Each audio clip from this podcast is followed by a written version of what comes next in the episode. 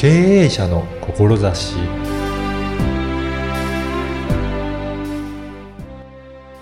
こんにちは、小ラボの岡田です。住宅を購入、もしくは賃貸する場合、どれぐらい準備をして不動産に行くでしょうか？今回は不動産に行くまでの準備についてお伺いしました。それではインタビューをお聞きください。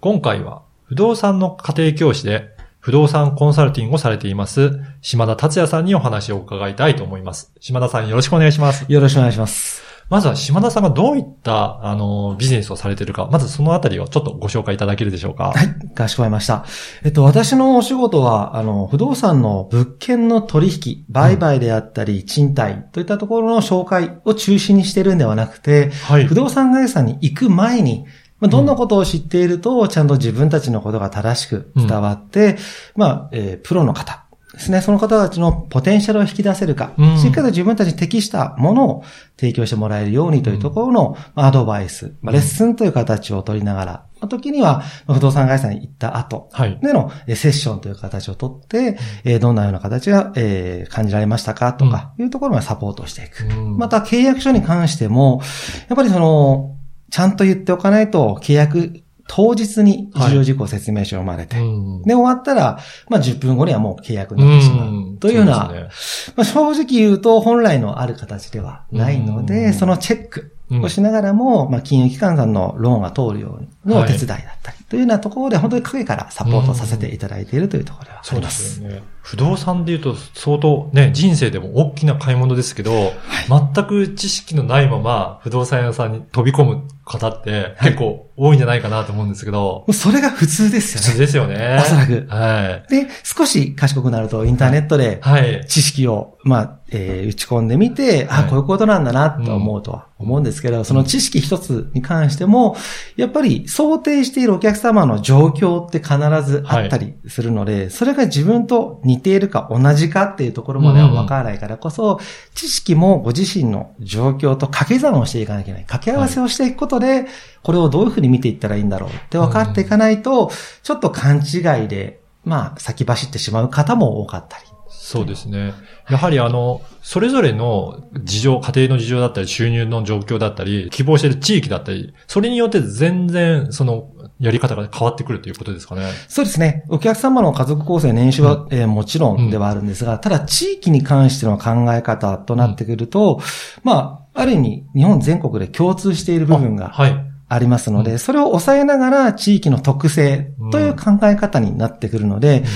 正直言うと地元だけ強い方っていうのも本来は全国で活躍できるというのが本質的なあり方かなというか、多分皆さんできるんじゃないかなとうん私は思ってます。だから、もう基本的にもう押さえておくべきポイント、あとは自分は何を優先するかっていうところをしっかりと考えた上で、どういったことをやらなきゃいけないかという上で、不動産屋さんに、そこからじゃないと、事前の準備っていうのが相当大切だっていうことですかね。そうですね。複雑ではないので、あの、はい準備というものは。うんなので、そこの部分がしっかりと分かっていると、本当に接客しやすいんですよね。はい。ちょっと想像していただきたいんですが、皆さんが接客担当者うんとしたときに、お客様がいらっしゃって、まあその方の年収に合ったローンが通る、しっかりと予算内。うん。で、えー広さだったり、築年数だったり、駅からの距離うんといったものが、現実に存在するようなものをうん。しっかりと伝えていて、なおかつその方がこれまでどんな生活をしてきたからこうしていきたいんだよねっていうところまで、容易に想像ができる形で、うん。もう席に目の前についてくださったら、はい。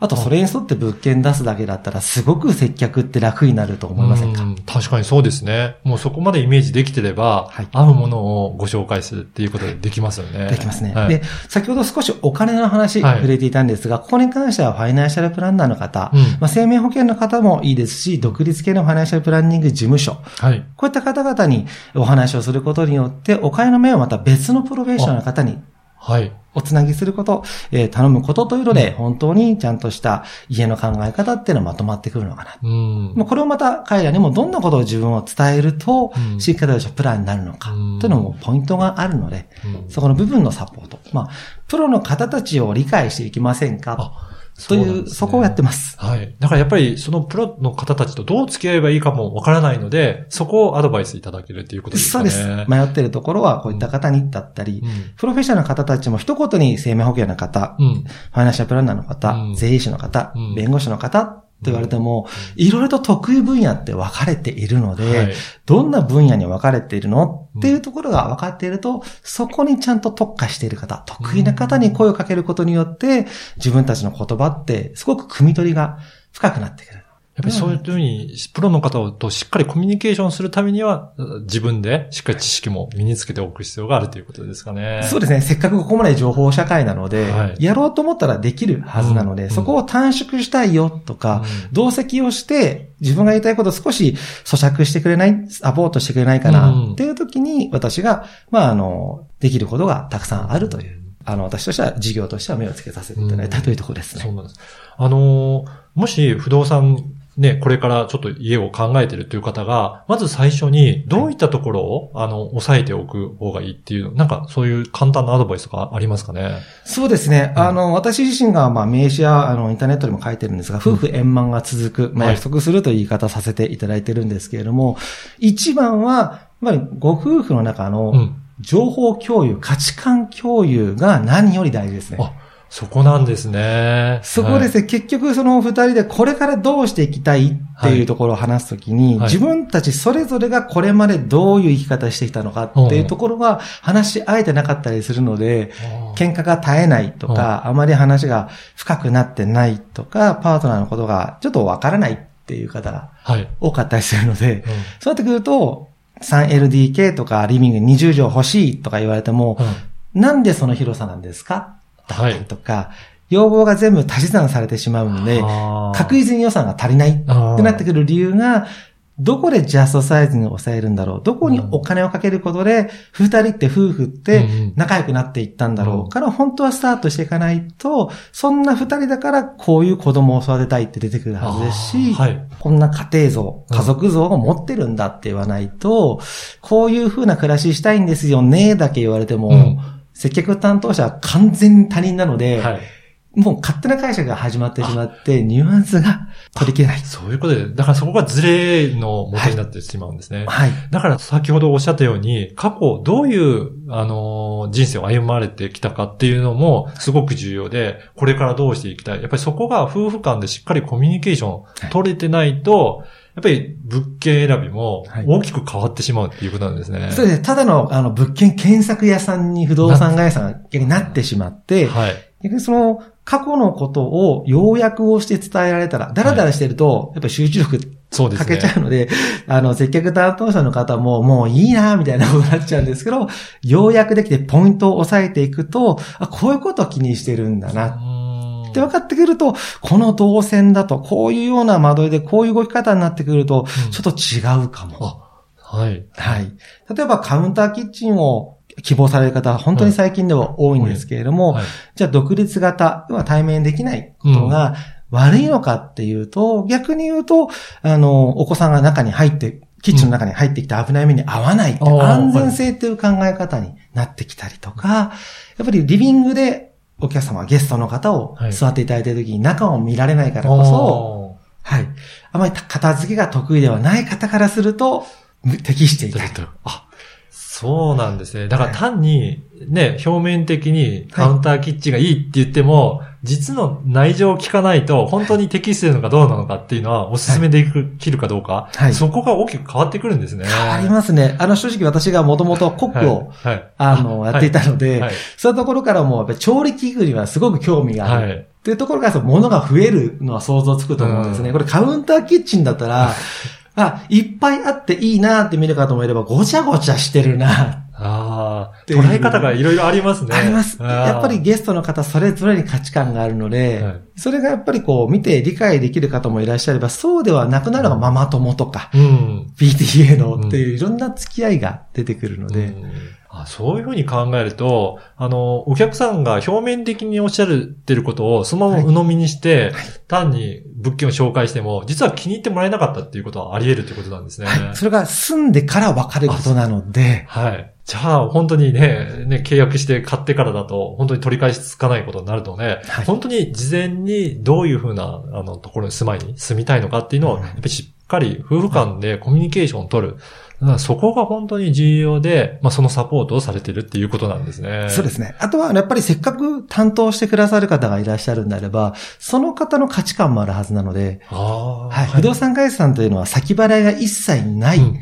うんお金の流れなので、うんということは担当者さんはいろんな会社さん、いろんな店舗回って選んでいいっていう捉え方をすると、はい。また変わってくるかな。うんその人って、例えば不動産のことをすごく知っていたとしても、実は夫婦なんか話聞いてそんなに仲良くなさそうだなとか、うん。あんまり家帰ってなさそうだなうん。とか、ってなってくると、その方に自分の家族への愛情を話して、うん本当にレスポンスいいのかってなってくると、すごく表面的だったり、はい。共感がただのうなずきだったりって分かった時に、この人に、いや、もうかつて大丈夫って時にうんお金払ってないからこそ、うん次もちょっと試してみたいなっていうのでう、んいいんじゃないかな。ああ、じゃあそこも選択できるっていうことなんですね。はい。やっぱり一番大事なことって知ることによって、自分が考えていることと選択が一致することうん、がすごく大切なんじゃないかな。その時にもやっぱり、私自身がやっぱり担当者に持っててほしいものっていうのが、その積極のあり方はそこなのかな。あ。なたは何者ですか？はい。っていうことと、この業界に対してどこまでちゃんと知ってますか？深くなくてもいいですが、せめて基本的なところをうん、こういうふうに広くちゃんと捉えてますとかがなければ、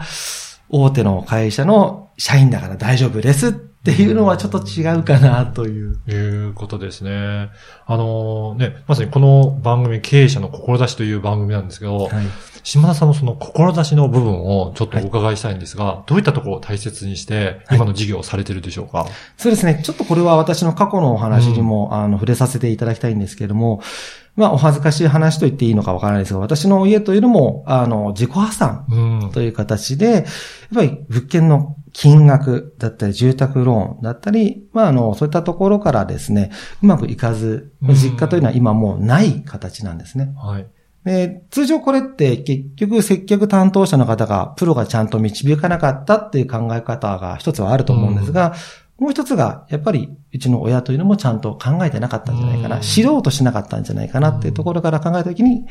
接客担当者がちゃんとクリアな接客をしていたらよかったなと思うんですよね。はい。このクリアというのが人としての誠実さうんももちろんなんですが、やっぱりその業界の仕組みのことうん。をちゃんと、まず全体像を見せてあげて、その中でどう考えますか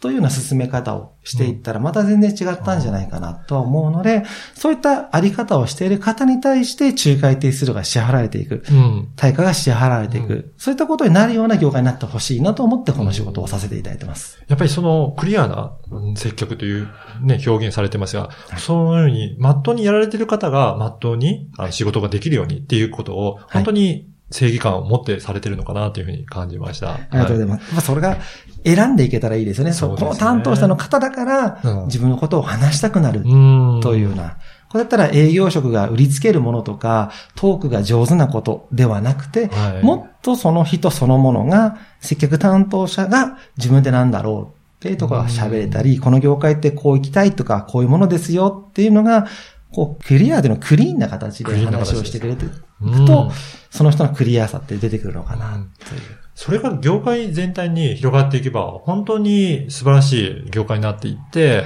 皆さんが本当に幸せになるっていう、そういうふうな未来が見えてくるかなと思いますね。本当そうですね。あの、不動産って結構、売るときにも貸すときにうんも、広くいっぱいの方に見てほしいって思いがあると思うんですが、はでもその部屋ってたった一組しか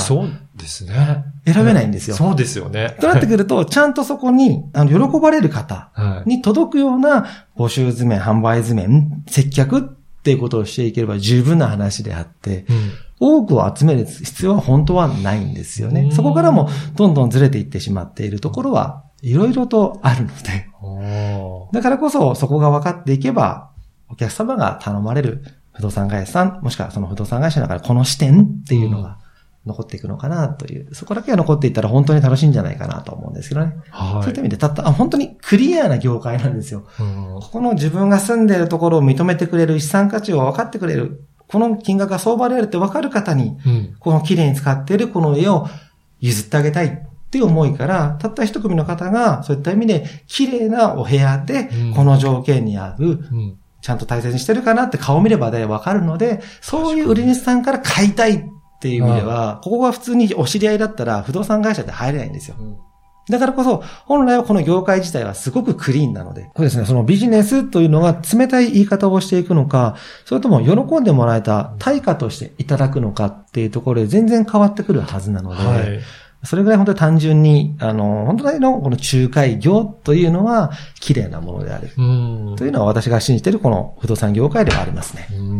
あの、今日本当にいろいろなお話をお伺いできたんですが、はい、もう少し島田さんのお話を聞いてもらいたいという方いらっしゃった場合は、はい、どのようにアクセスして島田さんに問い合わせすればよろしいでしょうかね。そうですね。そういった意味では、うん、あの、お試しのプライベートレッスンというのをご用意してまして。はい。はい。あの、何かの答えではなくて、こういったことがすごく大切ですよ。うん、どう考えますかというような考え方、視点のちょっと変わった角度を提案しているものが90分で2000円というものをやってますので、はい、それだけでもおそらくいろんなあの、世間の刷り込み的な数百万円の損って解けるようになってるので。うん、そうなんですね。じゃあそこの本当に押さえておくポイントをその中でお伝えいただけるということなんですね。そうですね。知識とその状況との、ご自身の状況との掛け算の仕方をお伝えをしているので、うん、そこに答えが私が言えるわけはないからこそ、はい、ご夫婦で聞いていただいても2000円、お一人でも2000円なので、できれば二人揃って聞いていただいて、お子様がいても全然構わないので、はい、こういうふうになっているので、これについてどういうふうに捉えましたか？っていうのを7つほど題材をありますので、はい、それをしていくと、家でもまた話をしていくと、価値観のその出し方だったり、聞き捉え方みたいなのが分かるようには用意しているので、ぜひ、あの、ポッドキャストの説明文にもそこの URL を掲載させていただきますので、はい、ぜひそこからチェックしてお申し込みいただければなと思います。本日はえー、不動産の家庭教師をされている不動産コンサルティングの島田さんにお話を伺いました。島田さんどうもありがとうございました。こちらこそありがとうございました。いかがだったでしょうか？準備の整え方を知ってほしい。不動産会社にはお客様に損をさせないためにも準備が整ってから物件案内をしてほしい。そんな思いから起業されたそうです。住宅の購入や賃貸では夫婦間の価値観の共有が大切だというのが印象的でした。夫婦それぞれがどういう生き方をしてきたのか、これからどうしていきたいのかをしっかりと共有しておくことが大切なんですね。そのポイントをまず押さえなければ、要望は膨れ上がり、お金ばかりかかってしまうようです。自分たちの価値観を整理してプロに伝える。すると、プロのアドバイスも的確になり、費用も大きく削減できるとのことでした。ぜひ、ポッドキャストの説明文に記載の URL から、島田さんが記載している記事を参考にして住宅選びをしてみてください。あなたの思いを声で届けてみてはいかがでしょうか。ではまた次回。